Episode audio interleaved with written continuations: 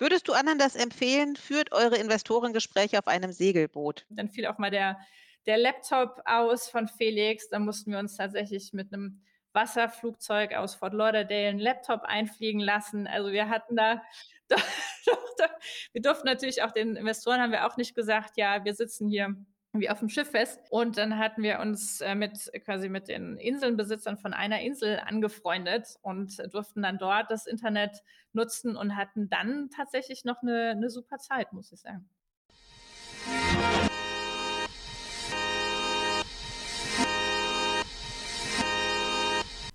Ask Me Anything, der Hintergrundtalk. Eure Fragen an die Köpfe aus der Fin, Tech und Payment-Branche mit Christina Kassala. Herzlich willkommen zu einer neuen Ausgabe von Ask Me Anything, dem Podcast-Format von Payment and Banking. Heute sitzt mir gegenüber Christine Kiefer von Ride Capital. Ich freue mich sehr, dass du Zeit für uns gefunden hast und dich in den nächsten Minuten den Fragen unserer Community stellst. Und ich möchte dich bitten, gleich direkt einzusteigen. Stell dich doch einmal kurz vor, wer bist du und was machst du? Und das vielleicht in 30 Sekunden. Ja, sehr gerne. Vielen, vielen Dank für die Einladung zu eurem Podcast. Mein Name ist Christine Kiefer und ich bin die Gründerin und Geschäftsführerin von Ride Capital. Wir sind ein Fintech aus Berlin, das Dienstleistungen rund um die vermögensverwaltende GmbH erbringt. Der erste Eindruck zählt, auch bei ihren Kunden. Deshalb hat die Solaris Bank Bankident entwickelt. Das schnelle, sichere und komplett digitale KYC-Verfahren. Keine Warteschleifen, keine Öffnungszeiten. Einfach identifizieren via Bankkonto. Ein skalierbares Onboarding, das Ihre Conversion Rate deutlich steigert. Alles unter Einhaltung des GWG. Erfahren Sie mehr unter www.solarisbank.de. Neben Ride Capital habe ich noch ein weiteres Projekt, das sind die Fintech Ladies, ein mittlerweile europaweites Netzwerk für Frauen in der Fintech-Branche. Und ich sitze, wenn die Sitzungen denn stattfinden, auch im Fintech-Rat des Bundesfinanzministeriums. Bist du ein Unternehmertum-Gewächs? Also sind deine Eltern irgendwie auch Inhaber von einem klein gut gehenden mittelständischen Unternehmen? Woher hast du dieses Unternehmergehen? Weißt du das? Das ist eine sehr, sehr schöne Frage zum Einstieg. Äh, nein, ich bin tatsächlich kein Unternehmergewächs.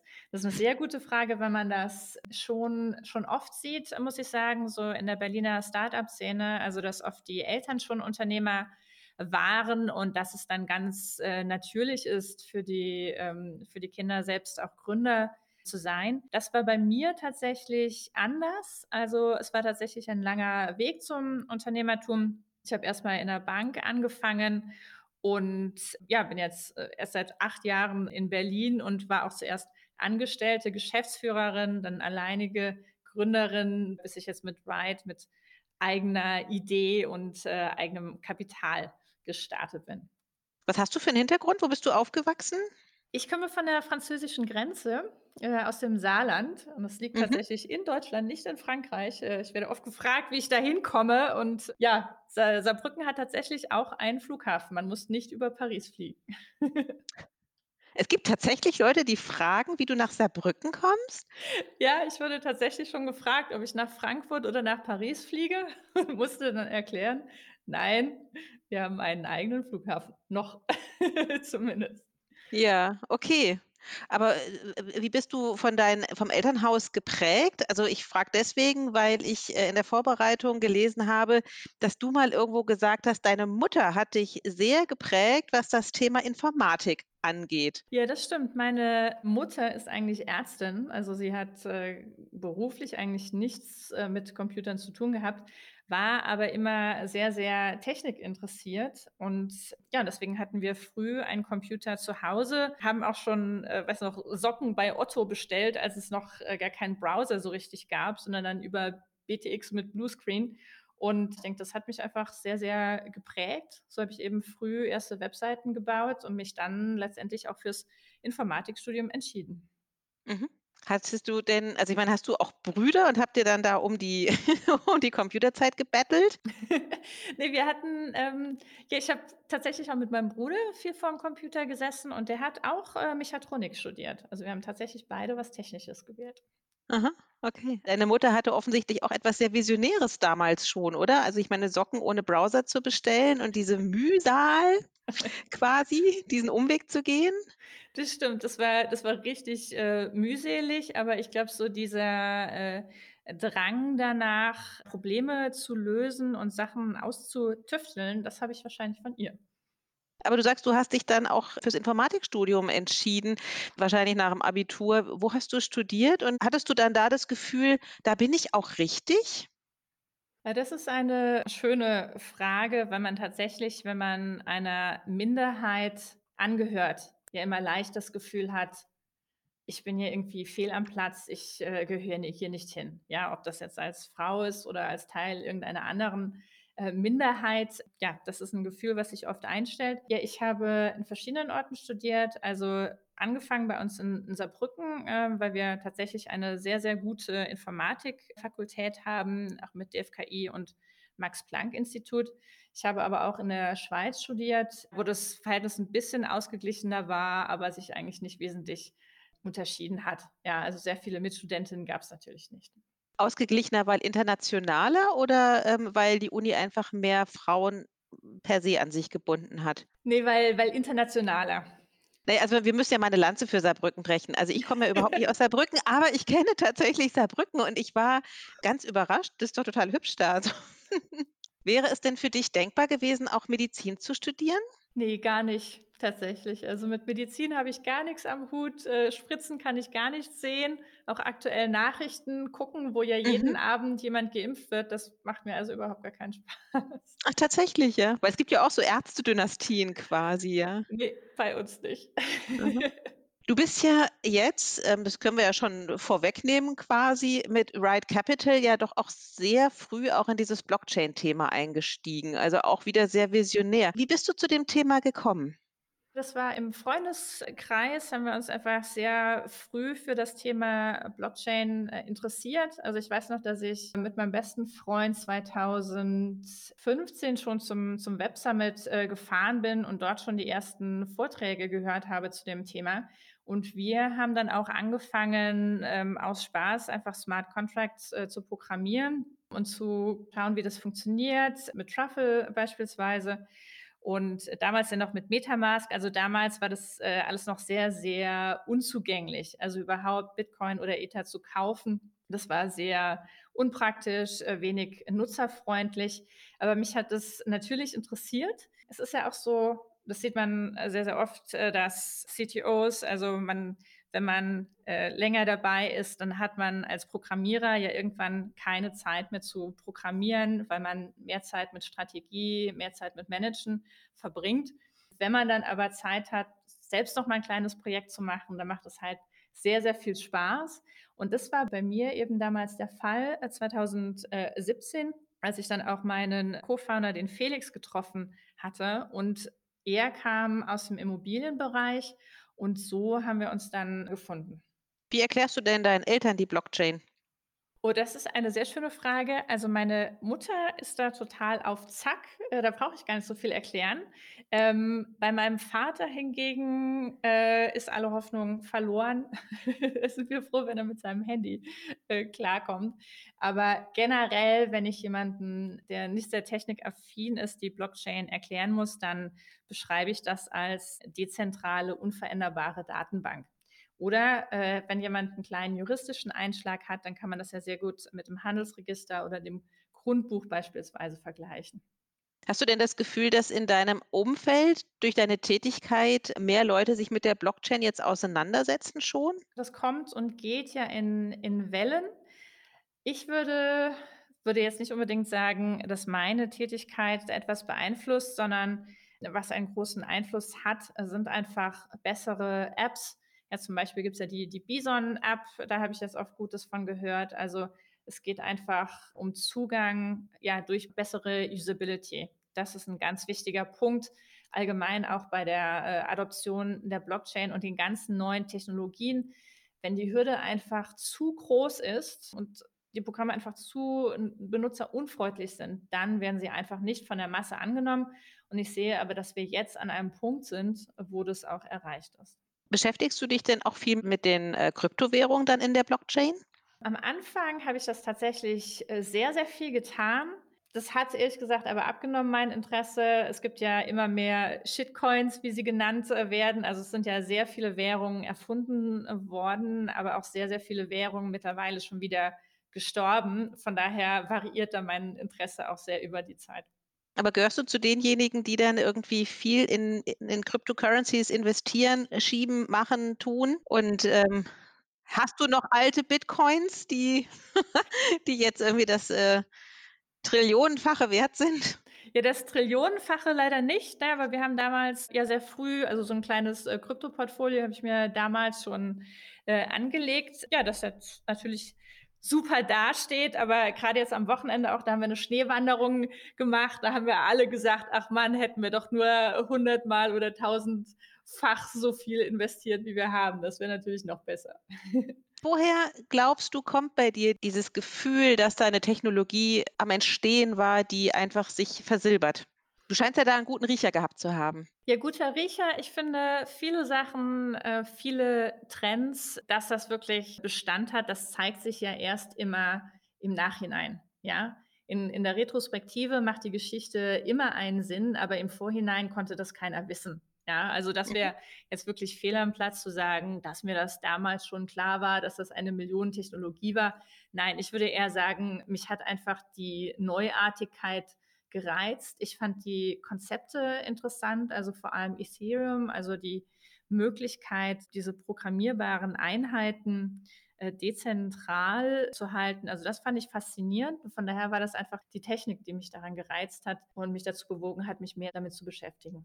Bevor du Ride Capital gegründet hast, warst du ja auch schon, wie du ja gerade sagtest, in Berlin und warst hier auch im Angestelltenverhältnis, warst bei Per Finance und auch bei BillPay meines Wissens. Mhm. Da hast du ja noch was ganz anderes gemacht im Grunde und bist dann da ja aber auch wieder raus. Was war zuerst sozusagen dieser Wunsch, ich möchte mich mehr auf die Blockchain konzentrieren oder war erst sozusagen, es geht für mich nicht weiter und dann hast du gesucht, äh, wo, wo deine Zukunft liegt?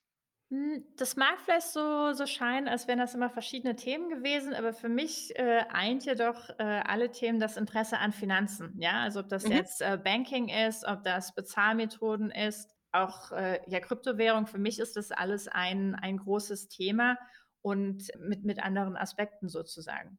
Aber siehst du noch sozusagen Verbindung zwischen Per Finance und dem, was du jetzt machst? Kannst du da noch eine Brücke schlagen?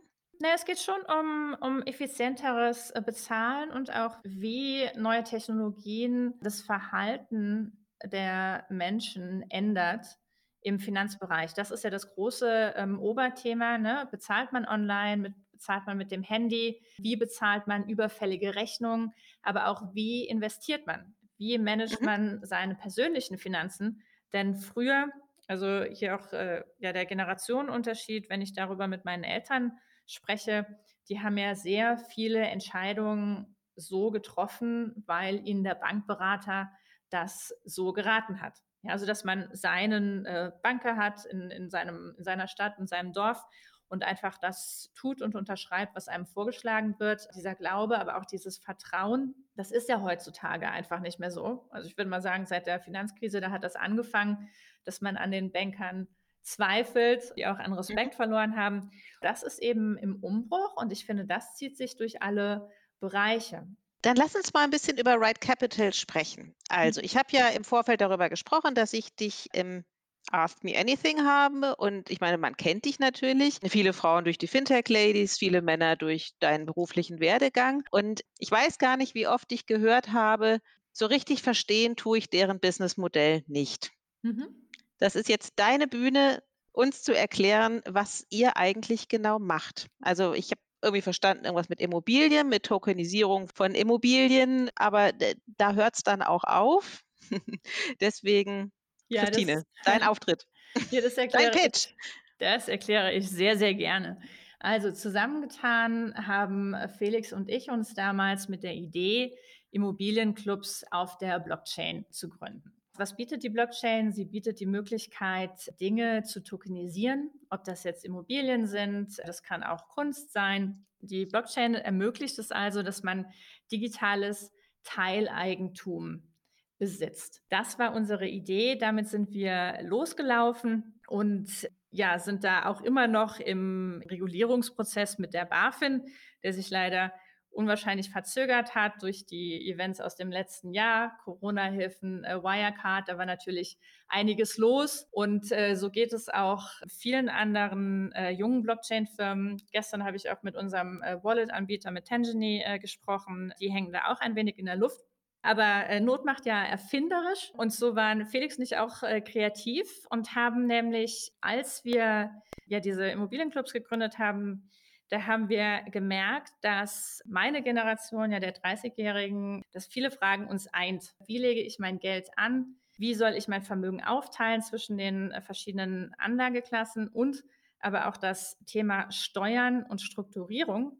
Das war eine Frage, die alle unsere ersten Immobilieninvestoren hatten. Und zwar ist es so, als Berliner Startup-Gründer, da hast du ja immer deine eigene GmbH oder zumindest UG, die deine Anteile verwaltet. Ja, in ein Startup investiert zu sein, privat, das macht keinen Sinn. Äh, das hat wirklich jeder verstanden. Jetzt für den Otto Normalverbraucher ist es aber nicht naheliegend, eine eigene GmbH zur Vermögensverwaltung zu gründen. Viele denken auch, für dieses Konzept muss man sehr, sehr viel Vermögen mitbringen, damit sich das überhaupt lohnt. Und so kam es, dass Felix und ich eigentlich jeden, der zwischen 50 und 100.000 Euro mit uns in Immobilien investiert hat und der keine GmbH hatte, haben wir gefragt, ja sag mal, hast du das nicht schon mal überlegt mit der vermögensverwaltenden GmbH? Das wird sich doch sicherlich für dich lohnen. Und so kam das, dass wir neben den Immobilienprojekten irgendwann so beschäftigt waren, damit vermögensverwaltende GmbHs zu gründen, den ganzen Prozess mit zu betreuen.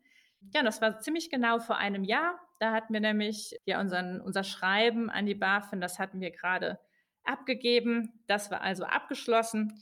Gleichzeitig hatten wir eben so viel Arbeit mit den GmbHs, dass wir entschlossen haben, na, wir gründen dafür jetzt eine digitale Antragsstrecke, um diesen Prozess einfacher zu machen und noch verständlicher zu machen. Wir organisieren auch die Steuerberatung rund um dieses Thema. Eigentlich ganz ähnlich wie Contest, ja, die ja auch ähm, sowohl Bankkonto anbieten als auch die mhm. Steuerberatung. Also sehr ähnlich äh, zu uns, etwas andere Zielgruppe, aber von der Idee ist es eigentlich die gleiche. Und ja, damit haben wir sehr, sehr regen Zulauf, gerade auch durch das Konzept der Trader GmbH, das unglaublich an Fahrt aufgenommen hat aufgrund einer Änderung des Steuergesetzes, die letztes Jahr beschlossen wurde. Okay, wir machen das mal konkret. Ich habe ein bisschen Geld übrig und möchte divers investieren und überlege mir so ein paar Anlagemöglichkeiten und komme auch auf die Idee, mir Tokens an Immobilien zu kaufen, richtig? Und dann besitze ich von dem Haus 100 Bitcoins wert ist äh, 50 Token oder sowas, ja?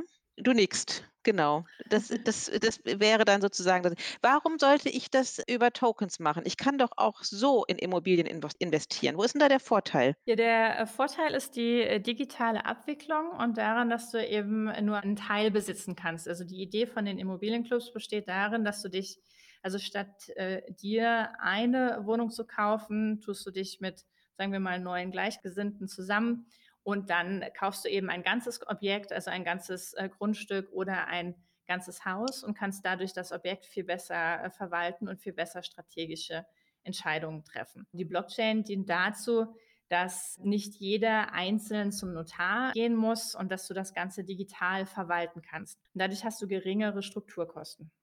Was hat denn der Immobilienbesitzer davon, dass mein Haus jetzt 500 Leuten gehört, die irgendwie ein paar Tokens haben? So der Immobilienbesitzer bist du dann ja als Anleger. Genau, aber das, die Immobilie, die kommt ja irgendwo her. Wir bauen ja nicht zusammen, oder? Sondern ähm, korrigier mich, ne? Also ich habe mir so überlegt, es gibt ja große Immobilienverwalter in Deutschland und die verkaufen dann quasi ihre Immobilie an diese Immobilienclubs, richtig? Ja, genau. Also woher die Immobilien kommen ursprünglich, das ist natürlich unterschiedlich. Also das können private Verkäufer sein, das können aber auch institutionelle Verkäufer sein. Genau. Und diejenigen, die dann da in dem Haus wohnen, die haben ja wahnsinnig viele Besitzer. Wer, wer, wer, ist denn dann sozusagen mein, ich, ich habe ja keinen Vermieter mehr, kein, von dem ich die Wohnung abgekauft habe. Ich bin ja die, die ist ja so aufgeteilt, diese Wohnung. Oder stelle ich mir das falsch vor? Wenn ich jetzt in so einer Wohnung lebe oder in so einem Haus und das gehört 500 Leuten, verstehst du meine Denkrichtung? Ähm, nee, das äh, für den, für den Mieter macht das überhaupt gar keinen Unterschied, weil die als Immobilieninvestor bist du ja investiert in eine Gesellschaft, die die Immobilie besitzt. Deswegen das Gesicht zum Mieter hin, das ist eins. Also hier in dem Falle wäre das dann die Hausverwaltung beispielsweise. Von mhm. daher für, für den einzelnen Mieter macht das gar keinen Unterschied. Und ähm, von der Struktur her ist das ähnlich auch wie große Immobiliengesellschaften. Okay, Verstanden. Jetzt bist du ja nochmal auf diese steuerliche Gesetzesänderung gerade eingegangen. Was hat sich jetzt konkret verändert? Also ich habe jetzt 100.000 Euro übrig und es lohnt sich für mich nicht, eine GmbH zu gründen. Was mache ich dann mit euch? Wenn du 100.000 Euro an äh, freiem Kapital hast, dann kannst du tatsächlich schon drüber nachdenken. Ab dieser Summe mhm. würde sich diese Struktur auf alle Fälle schon, schon lohnen. Aber je nachdem, wie du anlegst, wie du investierst, hat die Gesetzesänderung eine Auswirkung oder nicht.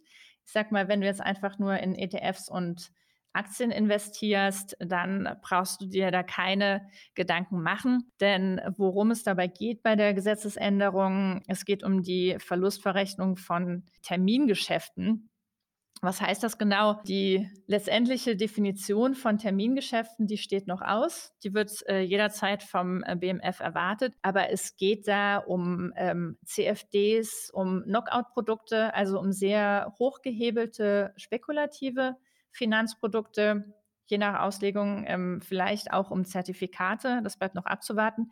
Und von daher betrifft das Trader, also Leute, die professionell traden, auch äh, ihren ganzen Lebensunterhalt daraus beziehen. Und für die hat die Steueränderung die unglückliche Folge, dass man Gewinne und Verluste nicht mehr miteinander verrechnen kann.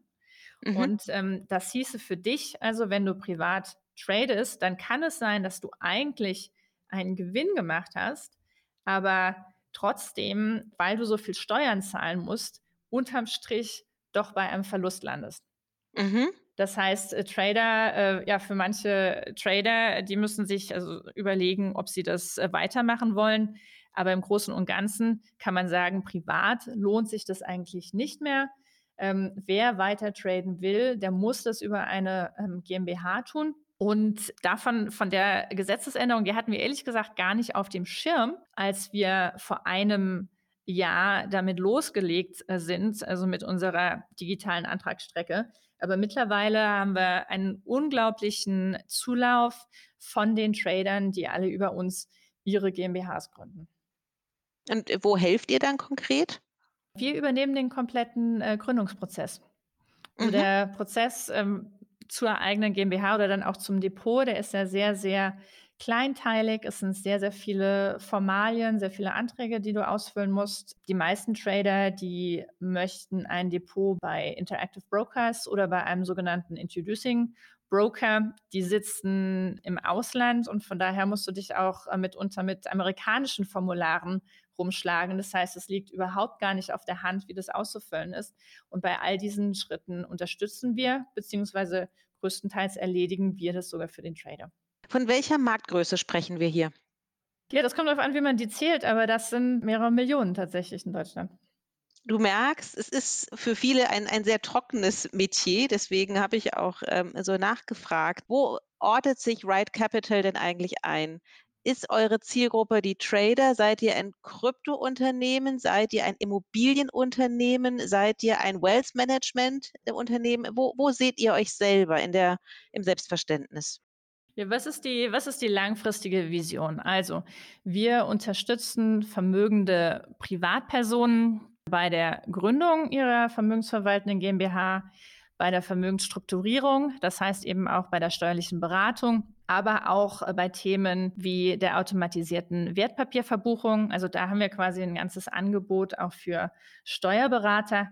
Und langfristig möchten wir zu einer digitalen Privatbank werden, wo wir weitere Produkte anbieten für die Zielgruppe von, ich sage jetzt mal bei 100.000 Euro, die du nanntest. Ähm, das ist wahrscheinlich die, die Mindestsumme, die man mitbringen sollte. Darunter ja, vielleicht, je nachdem, äh, wie das äh, Anlegerverhalten ist, lohnt sich das vielleicht auch ab 80.000. Darunter würde ich aber sagen, eigentlich nicht.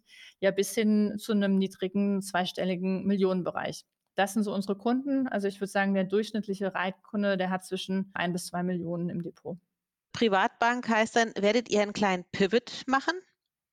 Im Pivot würde ich das nicht bezeichnen. Das ist einfach nur ein äh, ständiger Ausbau unseres Produktportfolios. Mhm. Okay. Jetzt kommt deine beste Freundin, ja, äh, und ähm, hat ein bisschen Geld übrig. Wie würdest du ihr raten, ihr Geld gut zu verteilen in der Anlagestrategie? Das kommt darauf an, äh, wie, wie groß die äh, Summe ist. Also jemand, der jetzt, wie du sagtest, erstmal ein bisschen Geld zur Verfügung hat, der vielleicht gerade anfängt mit dem Sparen und Investieren, dem würde ich raten, erstmal mit ETFs loszulegen. Ist ja auch eine Frage, wie, wie gut kennt man sich aus oder wie viel Zeit hat man denn, sich in Finanzthemen anzulesen. Ich denke, eine Strategie, mit der man auf keinen Fall falsch fährt, ist, wenn man einfach in einen breit gestreuten ETF investiert, also in MSCI World oder gängige äh, Ratschläge sind ja, dass man äh, 70 Prozent in MSCI World und dann 30 Prozent vielleicht in Emerging Markets investiert. Das ist auf keinen Fall falsch, wenn man einen mittel- bis langfristigen Anlagehorizont hat. Wer Geld vielleicht auch kurzfristig nochmal braucht oder wer vorhat, äh, ja in den nächsten fünf Jahren vielleicht ähm, ein Eigenheim zu kaufen, da würde man eher davon abraten. Aber Aktien ist tatsächlich äh, einfach die Anlageklasse, an der man nicht rumkommt.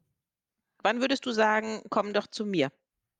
Das würde ich sagen, wenn, wenn wirklich genug, also A, genug Kapital vorhanden ist schon mal. Und wir sagen aber auch, es muss auch auf alle Fälle jährlich etwas gespart werden. Also wer so viel ausgibt, äh, wie er einnimmt, für den lohnt sich die vermögensverwaltende GmbH auch nicht. Denn mhm. die Idee dahinter ist ja, dass sich eine Art äh, Zinseszinseffekt ergibt dadurch, dass man das Geld in der GmbH spart. Deswegen, wir, wir nennen sie mhm. auch die Spardosen GmbH also, dass man wirklich für etwas Größeres äh, spart oder dass man die GmbH nutzt zur eigenen Altersvorsorge.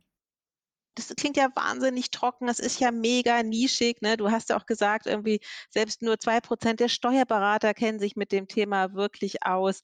Super nischig. Jetzt hast du ja auch die Fintech Ladies gegründet, ja. Du bist ja in der Blockchain und mit dem, was du tust, ziemlich alleine auf dich gestellt, oder? Als Frau. Wie empfindest du das?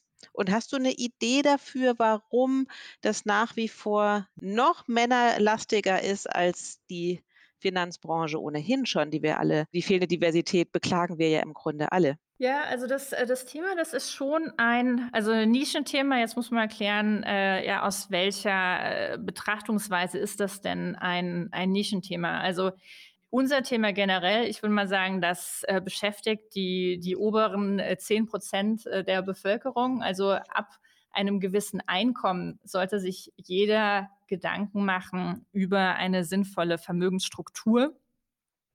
Jetzt nischig aus der Betrachtungsweise sind da viele Frauen unterwegs. Also auch im Private Banking gibt es natürlich Frauen, aber da hast du recht, wenige das ist allgemein immer so äh, bei, ja, bei Technik, Deep Tech, Finanzthemen, äh, gerade wenn es noch in den Unterbereich geht, da hast du schon recht, da ist man tatsächlich oft allein auf weiter Flur. Wie würdest du andere Frauen in deinem Netzwerk für die Blockchain begeistern? Das kommt ehrlich gesagt ganz von selber. Also auch bei den Fintech-Ladies, da hatten wir tatsächlich mal einen Abend in München, wo wir Blockchain zum, zum Thema gemacht haben. Ich denke, wer sich für Finanzen interessiert, wer für das Thema Fintech generell brennt, da liegt es eigentlich nahe, dass man dann auch schaut, äh, was sind denn die Entwicklungen in der Kryptoszene? Denn das geht ja mehr und mehr Hand in Hand. Und hast du das Gefühl, dass da auch ähm, Frauen nachrücken? Ähm, ja, das Gefühl habe ich schon, allerdings langsam. Das, da hatten wir auch eingangs drüber gesprochen. Also oft wird ja gesagt, es gibt äh, 40 Milliarden Frauen in Deutschland, da muss sich doch wirklich zu jedem Thema mhm. eine Sprecherin finden lassen. Hm, also das sehe ich etwas anders. Also je nach Thema ist es tatsächlich sehr, sehr schwer, äh, eine Frau als Speaker zu finden. Und bei den Themen, mit denen ich mich beschäftige, also gerade Krypto, ist es tatsächlich der Fall. Also bist du gar nicht in der Situation zu sagen, ich setze mich auf keine Männerpanels? Nee, tatsächlich nicht. Also, äh, oft wird gefordert, es darf keine Manuals mehr geben, aber ganz ehrlich, in manchen Bereichen ist es einfach unfassbar schwer. Also, mir ist das selbst schon passiert. Also, ich habe auch einem Freund geholfen bei der Organisation einer Blockchain-Konferenz, wo die Speaker unentgeltlich gesprochen haben. Und da haben wir so sehr versucht, eine Frau zu finden, dass wir sogar mit äh, Honorar oder auch mit dem Angebot, Leute von weit her einzufliegen, war das unfassbar schwer, eine weibliche Speakerin zu finden. Und von daher einfach zu fordern, es darf keine Manuals mehr geben, das ist leicht gesagt. Ja, das bringt wahrscheinlich auch einfach breite Zustimmung ein. Aber wenn man sich dann mal genau die Themen anguckt, ähm, das kann mitunter wirklich eine unlösbare Aufgabe sein. Erlebst du denn bei den Frauen mittlerweile eine größere Bereitschaft, sich jetzt unabhängig, ob No Manual oder nicht, sich denn mal aufs Panel zu setzen. Weil ich kann mich erinnern, so vor ein paar Jahren, auch da war das immer so ein großes Thema, naja, die Frauen wollen dann ja noch nicht mal und schieben dann immer ihren Gründer so vor oder sonst wen. Ja, Hauptsache, sie werden nicht angreifbar in dem, was sie da sagen können. Ja, das mag sein. Also es mag sein, dass Frauen eine größere Hemmung haben. Ja, da hast du recht. Ähm, was ja sicherlich auch mit einspielt, ist ähm, die Tatsache, dass wenn man in einem Nischenbereich unterwegs ist, ja, oder jetzt allgemein ein Fintech in einem Bereich, wo nicht sehr viele Frauen unterwegs sind, dann werden ja oft auch dieselben angefragt. Ja, und man kann ja mhm. gar nicht nonstop auf Konferenzen unterwegs sein. Und von daher, da gibt es bestimmt verschiedene äh, Gründe ähm, warum Speaker-Anfragen dann abgelehnt werden. Aber ich muss sagen, das ist auch eine Typfrage. Also es gibt auch einige Kolleginnen, die sehr, sehr gerne die Hand heben, wenn gefragt wird, wer denn für einen Speaker-Slot bereitsteht. Aber auch da natürlich immer die gleichen, ne, im Grunde. Ja, das, das stimmt schon. Also ähm, ich finde, das ist da aber auch wieder Sache der ja auch der Gründer, also sehr oft sind es ja Gründer, dann auch einfach mal in die zweite Reihe zu schauen und zu gucken, wen kann man denn äh, fordern und fördern, damit wirklich nicht immer nur dieselben sprechen. Das stimmt. Ja, ja, genau. Hast du denn in deinem beruflichen Werdegang auch mal diese berüchtigte gläserne Decke erlebt? Nee, tatsächlich nicht. Also ich selbst tatsächlich nicht. Also es gab natürlich immer wieder äh, Situationen, die die für mich, äh, vielleicht anders, äh, waren, als es für einen Mann in meiner Position gewesen wären. Aber ich sage ja immer, alles hat seine Vor und seine Nachteile und es hat ganz sicher auch Vorteile gelegentlich als Frau, einfach deswegen, weil du oft besser in Erinnerung bleibst, ja? Also, bei bestimmten Konferenzen, ne, wenn da 500 Leute im Raum sind und da gibt es dann nur 5 Frauen, dann dann merken sich die Leute deinen Namen. Aber das ist ja spannend, was du sagst. Ne? Also du ähm, hast gesagt, also äh, in deiner Position wäre das für Männer anders gewesen. Kannst du das konkretisieren? Ja, also ich denke, es gibt eben einfach immer äh, Situationen, wo Leute einfach einen Mann erwarten und dann vielleicht überrascht sind, dass sie dann doch mit einer Frau sprechen oder dass ich die Geschäftsführerin bin. Also ich denke, von solchen Situationen kann, kann jede Frau äh, berichten. Aber ich finde, das nimmt auch ab. Du siehst da eindeutig eine Tendenz auch, ja? Ja, ich sehe das eigentlich alles sehr positiv. Mhm. Also abgesehen von der Blockchain wird die Branche diverser? ja, da ist tatsächlich äh, noch einiges zu tun. Ja, aber ich denke, viele Trends, die müssen, ja, die müssen, die muss es eine Zeit lang geben, bevor sich da mehr Diversität äh, einstellt. Also oft, mhm. ja, Nischenthema, die, die gehen halt in einer Nische los. Oft ist das nur eine sehr kleine homogene Gruppe, die auf ein Thema anspringt. Und dann dauert es einfach eine Zeit lang, bis sie in der breiten Masse angekommen ist. Wie handhabt ihr das bei euch im Unternehmen? Wie, wie ähm, seid ihr da aufgestellt in eurer Quote? Also hast du weibliche Angestellte? Ja, ich bin Gott sei Dank nicht die, die Einzige ähm, hier bei Ride. Aber man muss natürlich sagen, ähm, wenn ich mir so die Bewerbungen anschaue, also im Engineering-Bereich, da ist es super schwer, 50-50 zu recruiten, einfach deswegen, weil du, weil das Bewerberverhältnis total unausgeglichen ist. Und ähm, im Rest der Firma, ja, da kommt es wirklich auch auf die Stelle an, aber man muss schon sagen, dass Finanzthemen tatsächlich immer noch nicht so angekommen sind bei, bei Frauen wie bei Männern. Das stimmt auf alle Fälle. Mhm. Mhm. Ja, ist irgendwie interessant, ne? Das sagen ja viele und ich höre auch von vielen Gründern, ich hätte ja gerne mehr Frauen im Team. Ich habe nur die Tonalität noch nicht gefunden, um sie für mein Unternehmen zu begeistern. Wenn du mit den Fintech-Ladies sprichst, was wünschen die sich denn? Na gut, jetzt sind die natürlich schon in dem Bereich tätig, aber also hast du den Hebel, womit Gründer mehr Frauen finden würden? Also da gibt es, glaube ich, nicht äh, den einen Hebel. Ja, man kann nicht sagen, ich lege jetzt diesen Schalter um und dann rauschen da die Bewerbungen äh, rein äh, von, von weiblichen Bewerberinnen. Das ist ganz sicherlich nicht so. Ich denke, das ist immer ein, äh, ein ganzes äh, Zusammenspiel aus verschiedenen Faktoren. Ja, wie tritt man auf? Also alles, die, die, die Sprache, auch die Bildsprache, aber auch wer repräsentiert denn das Unternehmen? Und natürlich ist es so, wenn, wenn schon eine Frau da ist oder eine Gründerin oder eine Head-Off, dann ist das Unternehmen gleich ganz anders positioniert, als wenn man das Gefühl hat, das ist eine reine Männerbande. Aber jetzt sind ja nach wie vor viele Unternehmen reine Männerbanden es sollte ja so nicht bleiben. Also ich meine, und da hat ja Tijen auch total recht, es gibt 40 Millionen Frauen und davon haben 40 Millionen, naja, nicht alle, aber äh, mehr oder weniger Betrag zur Verfügung auch anzulegen. Und es muss ja auch im Interesse sein, Produkte für diese Zielgruppe zu bauen. Ja, absolut. Äh, wobei da natürlich die Frage ist, äh, brauchst du tatsächlich andere Produkte? Also wenn wir uns jetzt den Finanzbereich angucken, glaube ich, äh, muss es nicht zwangsläufig ein anderes Produkt sein, sondern oft einfach eine andere Kom Kommunikation um das ähm, mhm. Produkt herum. Also zum Beispiel für einen Robo-Advisor brauchst du jetzt wirklich einen Robo-Advisor in Pink oder mhm. brauchst mhm. du nicht einfach eine andere Kommunikation. Jetzt ganz konkret äh, denke ich da zum Beispiel an Scalable, die ja groß geworden sind, unter anderem durch die Ella, die auch ganz viele Veranstaltungen ähm, geleitet hat. Das ist natürlich so, dass Frauen sich dann mehr angesprochen fühlen, wenn das Thema durch eine Frau repräsentiert wird. Gar nicht so sehr die Produkte, wenn ich dich da richtig verstehe. Also die, die funktionieren für alle gleich gut. Es ist nur die Frage, wie man an die Zielgruppe herantritt in der Kommunikation. Und da braucht es dann einfach entsprechend Menschen, die oder Frauen, die dann dafür eben einstehen, ja. Ja, genau, das würde ich äh, genauso unterschreiben tatsächlich. Mhm. Du hast ja im Sommer auf einem Segelboot gelebt. Wie kam es dazu? Ja, das war tatsächlich, äh, unfreiwillig im ersten Lockdown. Also, mein, äh, Co-Founder und ich, wir haben uns ja über das Segeln überhaupt, äh, kennengelernt, ja, also bevor wir so. Mhm. ja, ja, bevor wir angefangen haben mit Immobilienclubs, haben wir eine Eigner-Gemeinschaft gegründet für ein Segelboot, ja, das wir und Freunde, äh, gemeinsam nutzen. Und Felix und ich, wir waren im Frühling waren wir drüben, also unser Segelboot, das äh, lag die letzten Jahre in der Karibik und äh, war auch im, im, Februar verliehen. Und dann im März wollten wir das eigentlich äh, festmachen für den, für den Sommer, weil wir wussten, jetzt, äh, jetzt geht es gerade richtig los. Jetzt äh, fangen mehr Mitarbeiter an, jetzt geht es auch ins Fundraising.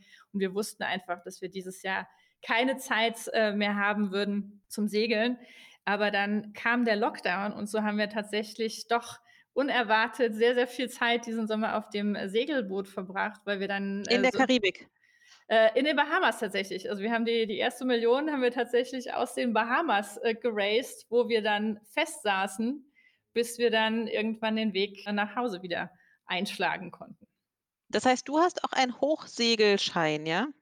Richtig, genau. Ich habe den SSS, das, äh, das ist die, die erste kommerzielle äh, Lizenz. Das heißt, ich könnte auch tatsächlich als Skipper äh, Leute durch die Gegend segeln. Ja, sehr cool. Wann hast du denn damit angefangen? Ach, das ist schon einige, einige Jahre her. Das war in, in London, habe ich damit angefangen. Äh, dann meine äh, Segelfreunde, die wohnten alle in Deutschland und äh, dann hatte ich eben keinen mehr in, in England und da habe ich dann kurzerhand bei Goldman den Goldman Sachs Segelclub gegründet und so konnte ich dann die Segelschulen dazu bewegen, Unterricht zu geben bei uns im Haus, bei uns in der Bank. Und äh, da haben wir dann alle zusammen angefangen, den Segelschein zu machen und waren dann eben eine sehr lustige Truppe, die dann dort in äh, Southampton äh, gemeinsam segeln gegangen ist. Ja, sehr cool. Aber das heißt, du hast den Binnensee-Segelschein schon gehabt? Nee, die habe hab ich tatsächlich äh, bei Goldman dann gemacht. Da haben wir dann in der Achso, ich dachte, diesen Hochseesegelschein hast du dort gemacht. Äh, nee, alle Segelscheine habe ich dort äh, gemacht, beziehungsweise damit angefangen, erst im englischen System und dann auch hier in, in Deutschland. Also den, es gibt noch den SHS, also den, also den Hochseeschein sozusagen, der ein rein theoretischer Schein ist, wo man dann mit einem Sextant äh, lernt zu navigieren. Den habe ich noch nicht gemacht. Dafür muss man sich dann aber auch äh, einen ganzen Monat Zeit nehmen. Mal sehen, wann das ja. Wieder der Fall sein wird. Ja, mir hat eine Freundin erzählt, die auch einen Segelschein hat, aber das ist schon eine Weile her. Sie meinte, die härteste Prüfung, die sie jemals gemacht hat, war die schriftliche Prüfung ihres Binnensee-Segelscheins. Ach, der ist noch nicht so schwer. Dann soll sie mal weitermachen und den äh, SSS machen. Also da geht es dann okay. äh, ans Eingemachte. Ja, da sitzt man tatsächlich mehrere Stunden und das kann man auch über mehrere Tage sogar aufteilen, die, die Prüfung. Ja, sie meinte, es sei von den Fragen unfassbar schwierig gewesen. Und sie ist jetzt wirklich nie auf den Kopf gefallen, aber sie meinte, irgendwie haben die wohl auch was an den Regularien verändert und mittlerweile sei der wohl auch gar nicht mehr so schwer, aber sie meinte echt, dass sie wäre da teilweise jetzt an ihrem Verstand gezweifelt, warum sie da irgendwie das so als wirklich schwierig empfand, ja. Wo ist denn der Vorteil? Du sagst, ihr habt die erste Million auf den Bahamas gefandet. Das stelle ich mir sehr schön vor. Womit kann man denn Investoren beeindrucken, wenn man auf so einem Segelboot Investorengespräche führt?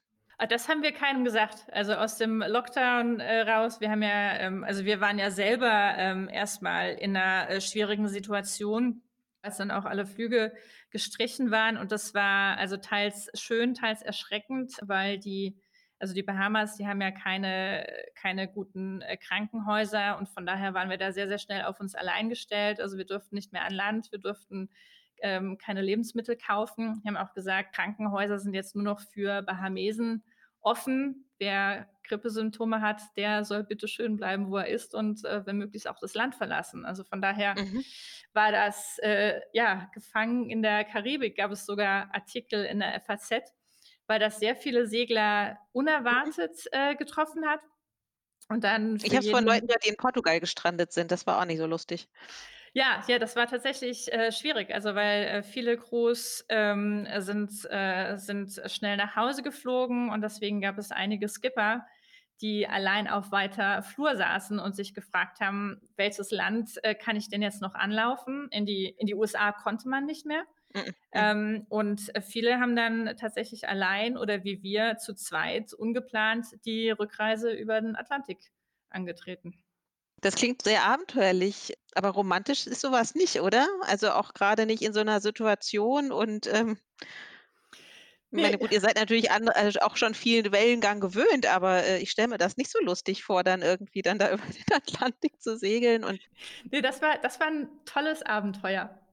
Romantisch ja? vielleicht nicht, aber es war ein tolles äh, Abenteuer. Ja, also wenn ich äh, 2020 war, also in für viele war das einfach nur ein schreckliches Jahr, aber ich, für mich war das wirklich ein Jahr voller Highlights. Also die, der, der Lockdown, klar, wir hatten mit jeder Menge Probleme zu kämpfen. Internet war dort auch nicht immer verfügbar. Ähm, dann fiel auch mal der, der Laptop aus von Felix. Da mussten wir uns tatsächlich mit einem Wasserflugzeug aus Fort Lauderdale einen Laptop einfliegen lassen. Also wir hatten nicht da, im Ernst. Doch, doch. Wir durften natürlich auch den Investoren haben wir auch nicht gesagt, ja, wir sitzen hier wie auf dem Schiff fest. Aber äh, haben die nicht das Rauschen im Hintergrund gehört, wenn er äh, das hohe Wasser des Atlantik ja, an die ja, mit, mitunter äh, haben wir tatsächlich gesagt, ui, jetzt, jetzt rauscht es irgendwie in der Leitung. das war äh, mitunter schon ganz, ganz absurd, was wir da für Situationen erlebt haben. Aber zum Schluss des Lockdowns äh, waren wir dann eine sehr, sehr nette Gruppe aus äh, ja, Österreich, ein paar Franzosen. Wir hatten uns da angefreundet. Also die Bahamas, die bestehen ja aus ganz, ganz vielen kleinen Inseln, ja, über 300 mhm. einzelne Inseln. Und dann hatten wir uns äh, mit quasi mit den Inselnbesitzern von einer Insel angefreundet und durften dann dort das Internet nutzen und hatten dann tatsächlich noch eine, eine super Zeit, muss ich sagen. Würdest du anderen das empfehlen? Führt eure Investorengespräche auf einem Segelboot? Nee, wenn man es vermeiden kann, also, also in einem, in einem gesetzten Rahmen wie hier im Büro, äh, geht das natürlich auch sehr gut. Aber äh, im Lockdown, also jetzt hier im Lockdown Nummer zwei, äh, sehe ich das tatsächlich vermehrt auf Facebook, dass Leute sich überlegt haben, also den Lockdown, den kann man sich doch auch irgendwie angenehmer gestalten. Ne? Von Bali mhm. bis den Kanaren sind ja einige äh, Gründer ausgeflogen. Also es war für uns natürlich die super erste Übung, kann man ein Team digital führen? Mhm. Funktioniert das, wenn man auf der ganzen Welt verteilt ist? Wir haben ja auch äh, einen Entwickler in Indien, von daher waren wir über verschiedene Standorte, über verschiedene Zeitzonen verteilt. Aber das hat tatsächlich sehr, sehr gut geklappt. Also in jedem Lockdown, also in dem ersten wie jetzt auch in dem zweiten, haben wir tatsächlich äh, super Fortschritte gemacht. Und es hilft natürlich auch, wenn man eine Idee verfolgt, für die man brennt und mhm. wenn man ein nettes Team, nette Kollegen hat. Also mir tun mhm. alle die leid, die jetzt im Lockdown sind und eigentlich eh schon auf Jobsuche waren, ähm, nicht so glücklich waren mit dem, was sie machen. Das ist dann, glaube ich, ziemlich übel. Aber für uns äh, hat das eigentlich sehr, sehr gut funktioniert. Und dann hilft es natürlich wahnsinnig, wenn man, ja, wie jetzt nicht im grauen Berlin sitzt und eigentlich sehr, sehr wenig Ausgleich hat zur Arbeit, weil das mhm. ist das, was mir am meisten fehlt, also draußen mhm. Sport zu machen. Das war natürlich himmlisch, also nach der Arbeit da mal kurz ins Meer zu springen, das war natürlich bei 22 Grad Wassertemperatur. Also das war natürlich ein unvergleichlicher Feierabend, den ich auch jetzt mhm. sehr, sehr vermisse. Dafür schwankt es jetzt nicht mehr unter deinen Füßen. das stimmt. Ihr habt Kapital eingesammelt. Habtet ihr danach nochmal eine Runde gedreht? Also wir sind ja eine, ähm, eine amerikanische Inc., also eine Delaware Company und wir haben äh, quasi im ganz äh, 2020 immer fort Angel Tickets ähm, so. eingesammelt über sogenannte äh, Safe Notes. Und von daher hat sich so im Laufe des Jahres quasi eine Angel-Runde ergeben. Wie viel habt ihr eingesammelt? Ja, knapp zwei Millionen haben wir jetzt. Mhm, cool. Das heißt, wie geht die Reise jetzt weiter für euch? Ja, wir bauen weiter an unserer Plattform. Also die, ähm, wir sagen ja, wir bauen ein, ein Operating System für Private Wealth äh, mit den verschiedenen Komponenten, die wir vorhin angesprochen haben. Und worum es jetzt dieses Jahr äh, geht, ist zum einen noch weitere Komponenten, wie zum Beispiel ein integriertes Bankkonto anzubieten. Ähm, da sind wir mit einigen Partnern unterwegs und da wollen wir die Integration noch verbessern. Aber dann, wenn wir hoffentlich mit der BaFin weiter fortgeschritten sind, dann geht es wieder zurück an die ursprüngliche Idee. Und dann mhm. wollen wir weiterarbeiten an der Investmentplattform, damit äh, das Ganze eine runde Sache wird. Diese ganzen Elemente, die wir jetzt in den vergangenen Jahren ähm, aufgebaut haben, dass die ein schlüssiges Ganzes ergeben. Das klingt nach sehr viel Arbeit. Wofür hast du denn zu wenig Zeit im Moment? Ja, ich denke, davon kann jeder äh, Gründer ein, ein Lied äh, singen. Also wenn auf der Arbeit viel los ist, dann äh, leidet natürlich immer Familie und Freunde. Das ist natürlich auch jetzt so, wobei ich was sagen muss, da macht es der Lockdown dann doch wieder einfacher. Dann, ähm, ja, wir haben ja schon gesessen abends, Felix und ich, und haben gesagt, naja, wenn jetzt kein Lockdown wäre, wäre mhm. unser Leben dann eigentlich so viel anders. Da. Denn ähm, wir haben einfach unfassbar viel zu tun, auch eben gerade durch die, die Steueränderung. Also die wurde Mitte Dezember äh, nochmal zementiert. Also seit Mitte Dezember haben wir so viele Anfragen, ähm, so viele mhm. Aufträge ähm, für GmbH-Gründungen, dass wir wahrscheinlich auch ohne Lockdown gar nicht mehr vor die Tür kämen, muss ich ehrlich sagen. Von daher ist es jetzt eigentlich eine sehr, sehr gute Situation, um sich voll auf die Firma zu fokussieren. Ja, aber dennoch hoffen wir mal, dass der Lockdown irgendwann auch mal ein Ende hat. Ja, das hoffen wir schon. Ihr kriegt es dann nicht mit, aber Nee, das hoffen wir Rest. schon. Also es wäre vor allem auch schön, einfach mal das ganze, das ganze Team zu sehen und äh, vor Ort zu haben, weil wir haben im, im Lockdown fortwährend auch äh, angestellt immer weiter und sind jetzt natürlich äh, permanent in Videocalls, wie jeder mhm. andere auch. Aber ich freue mich wirklich drauf, wenn Lockerungen beschlossen werden und wir dann hier auch mal mit äh, gesammelter Mannschaft nochmal vor Ort sind. Ja, na klar. Und finden die Fintech-Ladies eigentlich gerade online statt? Gibt es da irgendwelche Meetings?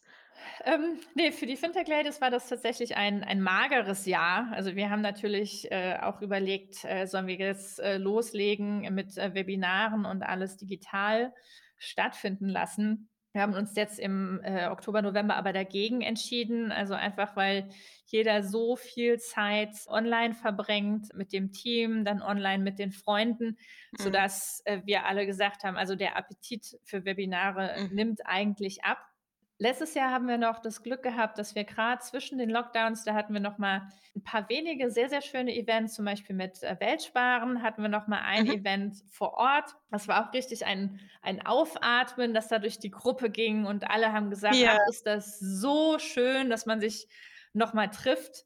Ähm, ja, ich wollte kommen und irgendwie ist mir was dazwischen gekommen und dann habe ich aber hinterher auch ein paar gesprochen, die meinen, oh, es war tat so gut, es war so rund und nett und schön und ja, naja, dann ging es gerade weiter.